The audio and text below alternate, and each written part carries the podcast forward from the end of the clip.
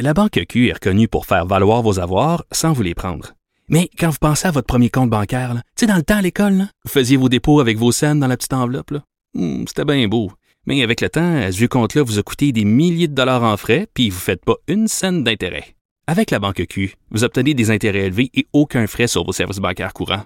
Autrement dit, ça fait pas mal plus de scènes dans votre enveloppe, ça. Banque Q. Faites valoir vos avoirs. Visitez banqueq.ca pour en savoir plus. Acheter une voiture usagée sans connaître son historique, ça peut être stressant. Mais prenez une pause. Et procurez-vous un rapport d'historique de véhicule Carfax Canada pour vous éviter du stress inutile. Carfax Canada. Achetez l'esprit tranquille. Antoine Robitaille, le véritable troisième lien. Le Salon Bleu à vos oreilles. Et tout ça sans utilisation des fonds publics. C'est lundi, jour de chronique consti. On s'érotise une question constitutionnelle à la fois. La traduction constitutionnelle. La question constitutionnelle. Et bonjour Patrick Taillon, Bonjour Antoine. notre chroniqueur constitutionnel et accessoirement professeur de droit à l'Université Laval. Tu veux te mettre aujourd'hui dans la peau de Marc Tanguay. Oui. Marc Tanguay, le chef intérimaire du Parti libéral du Québec, qui a déclaré récemment le beau risque de René Lévesque s'est réalisé. Oui. J'ai lu ton excellente chronique dans le jeudi dernier Merci dans les pages bien. du journal. Oui, j'étais fâché. euh, oui, tu vas parce que je trouve que c'est une falsification de l'histoire. Oui. C'est Pour faux. ne pas dire une révision, hein, un Ah oui. révisionnisme, si le mot n'était pas aussi chargé. C'est ça. Alors, de belles formules, falsification. Il nous évite euh, le piège de la révision. Mais moi, Antoine, je suis 100% d'accord avec toi.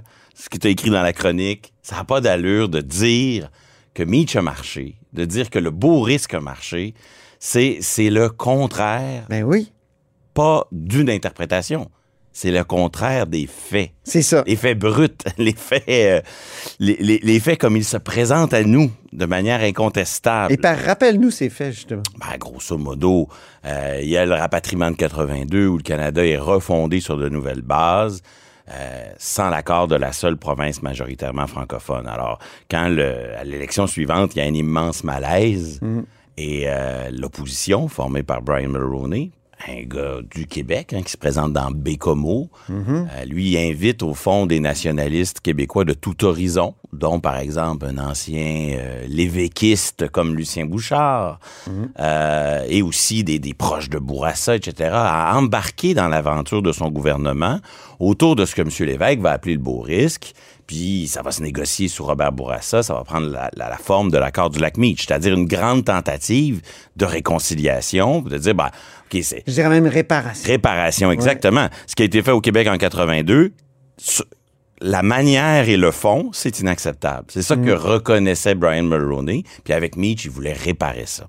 Et dans Meach, il y avait plusieurs objets, plusieurs objets de réforme, mais celui qui a occupé le plus de place, c'est la question de la reconnaissance de la spécificité du Québec. Bon, on utilisait les mots société distincte, aujourd'hui on parlerait de nation, mais cette reconnaissance que le Québec a, une parti- a un particularisme, langue, droit civil, aujourd'hui on, ajoute, on, on dirait peut-être laïcité, il y a très longtemps, on aurait dit religion catholique, la société change, mais la langue et le droit civil perdurent et il y a une spécificité du Québec.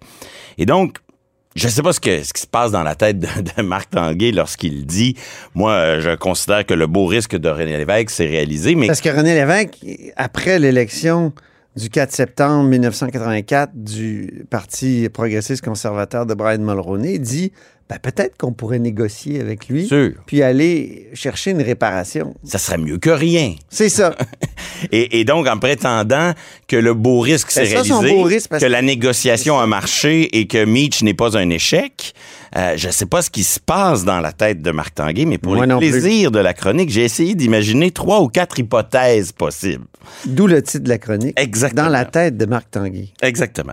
Donc, Marc Tanguay, d'abord, c'est pas un imbécile. C'est quelqu'un qui connaît cette histoire. Moi, j'étais sur les bancs d'école à la faculté de droit de l'Université de Montréal avec lui dans le même cours de droit constitutionnel. On lisait la, la belle brique de Jacques-Yvan Morin et de José Verling qui présente quoi? L'histoire constitutionnelle centrée sur cet enjeu de reconnaissance du Québec, c'est certain qu'il sait. C'est pas, euh, c'est pas inconsciemment. Marc Tanguay a été bloquiste. Oui. Un parti qui a été créé justement parce que le beau risque n'a pas marché. Mais, mais ça, c'est ma première hypothèse. Est-ce que ça se peut que Marc Tanguay, qui a un passé indépendantiste, en disant le beau risque de René Lévesque s'est réalisé, ben, il donne un sens à sa trajectoire personnelle? Ah. T'sais, moi, j'ai écrit au beau risque, euh, j'étais là-dedans, là, je vois que c'est plus nécessaire, donc, il- j'ajouterais avec le zèle du converti. OK. Bon, ça, c'est l'hypothèse la moins intéressante. La Il deuxième. veut expurger un péché. Peut-être, peut-être. deuxième, c'est deuxième hypothèse, c'est de dire le beau risque on l'a eu. euh, ça, ça ressemble un peu au ton de la politique du gouvernement Cou- Couillard. Il y a Oui. à peu près euh, quoi, 5-6 ans, 7 ans peut-être, le temps passe vite. Cette politique qui avait pour nom, pour titre, Québécois, notre façon d'être Canadien. Et qui est à ce jour encore la politique officielle du gouvernement du Québec parce que c'était pas une politique du parti, c'était une politique du gouvernement, du secrétariat aux relations canadiennes. On attend encore la, la, mise, en, la mise à jour Mm. du gouvernement caquiste. C'était pas évident quand même, l'ère Couillard, Oui. pour ce qui est de, de la Constitution, parce que le premier ministre, par deux fois, a dit, ben, au 150e anniversaire du, du Canada, il faudrait peut-être signer la Constitution et donc, là, relancer ces discussions-là. Mais on sent que l'establishment du parti lui a dit, tais-toi. Oui, mais quand on lit la politique qu'il a adoptée quelques années plus tard, Ouais. c'est une politique qui dit il y a des revendications importantes pour le Québec. Elles étaient un peu exprimées à travers l'accord du lac Meach, mais on joue beaucoup l'approche de la quasi-victoire dans ce document. Ah bon? officiel. Oui, on est beaucoup dans la victoire morale. Le grand soir que promettait Meach ne s'est pas produit, mais dans tel ou tel jugement de la Cour suprême, on trouve les traces homéopathiques de la reconnaissance d'une société distincte.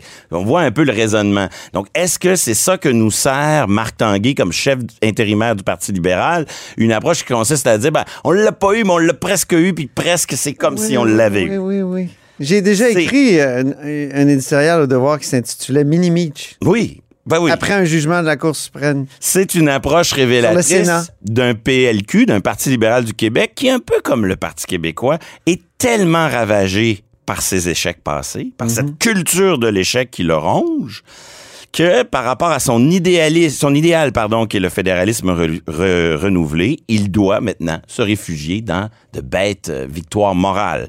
D'où peut-être une troisième hypothèse Ah, prétendent que le beau risque s'est déjà réalisé pour gérer, je dirais, l'hostilité de ses propres militants et aussi de ses partenaires du reste du Canada. qu'est-ce que tu veux dire? Je veux dire par là, c'est pas la première fois, là, c'est une posture fréquente. Euh, elle consiste à, à- à- se placer là, euh, à dire au fond, le Québec demande quelque chose, mais inquiétez-vous pas. Ce qu'on demande, c'est rien de nouveau, ça existe déjà. C'est comme une façon de, de rendre acceptable à l'interne, aux yeux de l'aile la plus canadianiste du Parti libéral, l'aile qui ne veut rien demander, l'aile qui est de plus en plus idéologiquement proche du parti de Pierre Trudeau, et même aussi de celui Justin. de Justin Trudeau, et même aussi de celui de Pierre Poilievre, parce que on l'a vu en fin de semaine, là, on séduit le Québec, mais sans substance. C'est de l'amour sans contenu. C'est ça. Et donc, accepter euh, le Canada tel qu'il est, des partis euh, axés sur le statu quo. Alors, face à des partis fédéraux et à des membres au sein du Parti libéral qui ne veulent que le statu quo, c'est comme si la première étape pour les amener à discuter de la Constitution, c'est de leur dire que ce qu'on demande, c'est le statu quo. Ce qu'on leur demande, c'est quelque chose qui existe déjà. Dans le rapport Charret, Jean Charret, avant d'être premier ministre du Québec, il avait été ministre, Brian Mulroney. Ben oui. Et quand Mitch allait très mal, parce que Mitch, c'est un accord signé par 11 premiers ministres qui s'engagent à le faire ratifier dans leur province. Mm. Et la ratification est un échec. Alors, quand on voit l'échec venir, M. Mulroney mandate son ministre, son jeune ministre Jean Charest, pour faire un rapport, pour essayer d'édulcorer Mitch. Et qu'est-ce que, quelle avait été l'approche de Jean Charest? Ben, c'est-à-dire, écoutez, la société est distincte, il n'y a rien de dangereux là-dedans, ça existe déjà. Ne paniquez pas, on, l'est déjà distinct. Et donc, c'est une façon de dire euh, ce que le Québec demande, ce que le PLQ demande, c'est anodin, puisqu'il n'y a pas de changement. On le consacre dans le droit, mais ça existe déjà. Exactement. Donc, C'est une façon de ne dégonfler un peu l'ampleur des demandes. Désamorcer l'anxiété. Quatrième et dernière hypothèse, la plus intéressante à mes yeux. Oh. Depuis l'échec de Mitch, il y a eu d'autres formes de reconnaissance. On parle souvent des résolutions sans, portée juridique qui ont été adoptées à la Chambre des communes, mais aussi, Plus récemment, une réécriture de la loi constitutionnelle de 1867, menée unilatéralement par le Québec. On a, réécrit quoi? Un article pour dire que le Québec avait une langue, pour dire que le Québec forme une nation, et une autre modification pour dire qu'on abolissait le serment à la reine. Alors, le Parti libéral, il fait quoi? Réflexe d'opposition. Il s'oppose à cette nouvelle façon de faire. Euh, Oui, c'est ça, il était con. mais veut, veut pas, quand le Parti libéral commence à réfléchir à, à l'avenir, il peut pas s'empêcher de se dire, ouais, mais ça, ce que les caquistes ont fait, ça existe. Alors, lorsqu'il dit le beau, le beau risque s'est réalisé, est-ce que Marc Tanguay est en train de nous dire, est-ce que Marc Tanguay est en train de survaloriser la, non pas reconnaissance, mais l'autodéfinition du Québec comme nation que la CAQ a modestement essayé d'inclure dans le... ça. Dans Et- sa loi 96, il y a cette euh, modification de la Constitution. euh, et donc, euh, il survaloriserait, lui, Marc Tanguay, cette affaire-là. Ben, après, l'avoir beaucoup critiqué. Après s'y être opposé. Mais, mais peut-être qu'il est en train de nous dire, Legault le fait, donc c'est réglé, c'est le beau risque, mais sans, sans chercher à donner les points à son adversaire. Mais bref, en essayant de se mettre dans la peau de, de, de Marc Tanguay, qu'est-ce qu'on voit? On voit que la réflexion sur qu'est-ce que le Québec a de besoin sur le plan constitutionnel a malheureusement trop été euh, centrée sur des questions de reconnaissance. Parce que, que le Québec forme une nation ou pas, que ça soit reconnu ou autodéfini, ça change pas grand-chose.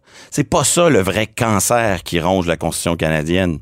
D'ailleurs, il n'y aurait pas de reconnaissance de la nation demain matin si on nomme nous-mêmes les juges à la Cour suprême. Ils vont voir dans le texte actuel plein d'éléments qui forgent la spécificité du Québec. Si on Le- nomme, si on, je veux dire le, Le, Québec, l'important, c'est pas le texte de la Constitution, c'est celui qui l'interprète. Ouais. Or, en l'état actuel des choses, l'interprète de la Constitution, il est unilatéralement décidé par l'exécutif fédéral tout seul. Hmm. Ça, ça crée un problème structurel beaucoup plus important que celui de savoir s'il y a les mots, euh, s'il y a les mots euh, nation ou société distincte. Mais s'il y avait ces mots-là, quand même, ça infléchirait la, la jurisprudence. Antoine- Ça pourrait? Je suis loin d'en être certain. Ah bon? Ben oui, je suis le Donc, premier s'est d'ailleurs. battu euh, autour de la société distincte pour quelque chose qui, selon toi, euh, serait peut-être même pas, euh, comment dire, aurait même pas d'effet. on a nos moulins avant. Là, Ah. Et moi, je pense qu'on a un certain talent pour mal définir nos intérêts. Et on a, on, on a on- le Québec, puis c'est transpartisan,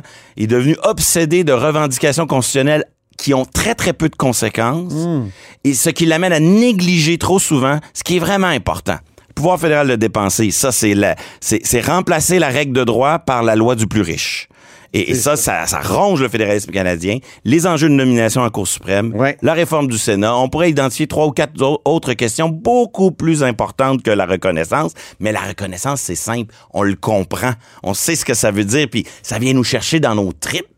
Ah, Est-ce qu'on forme un peuple dans le Canada où on est des Canadiens comme les autres? Ça, ça se comprend. Et Ouais. c'est ça qui avait amené des centaines de milliers de Québécois dans la rue au lendemain de l'échec de la- du lac Mich parce qu'on s'était senti profondément humilié par ce refus de nous reconnaître. Ouais. Mais demain matin, si ça marche, la reconnaissance, ça changera pas grand-chose parce que Ah ce qui compte, c'est ce qu'en fera ou en ferait l'interprète. Et l'interprète, on Mais- ne le choisit pas. S'il y avait encore une réflexion authentiquement réf- euh, fédéraliste euh, au Parti libéral du Québec, ce qui n'existe plus, à mon sens, et au tien, je pense aussi, euh, peut-être qu'on pourrait justement Réfléchir passer outre l'obsession de la reconnaissance pour Exactement. établir là, une liste de choses essentielles qui font que ce pays-là est pas assez fédéral au goût de la nation que nous formons. Ça, c'est un ordre du jour pour la réflexion au sein du Parti libéral, Voilà. s'ils veulent le mener. C'en est un aussi au sein de la coalition Avenir Québec. Ben oui. Ils ont fait quelques coups, mais il n'y a pas de réflexion, il n'y a pas de doctrine, il n'y a pas le travail intellectuel pour lier les morceaux ensemble, puis il n'y a pas vraiment un ordre du jour sur la suite. Mm. Alors, tant la coalition Avenir Québec euh, que le Parti libéral font de la politique Québec-Canada à la pièce, euh, au jour le jour, sans véritable vision, puis c'est le Québec qui perd à travers tout ça. Merci beaucoup, Patrick Taillon, notre chroniqueur constitutionnel et accessoirement professeur de droit à l'Université Laval. À la semaine prochaine. Et c'est ainsi que se termine La Haut sur la Colline en ce lundi. Merci beaucoup d'avoir été des nôtres. N'hésitez surtout pas à diffuser vos segments préférés sur vos réseaux. Ça, c'est la fonction partage. Et je vous dis à demain.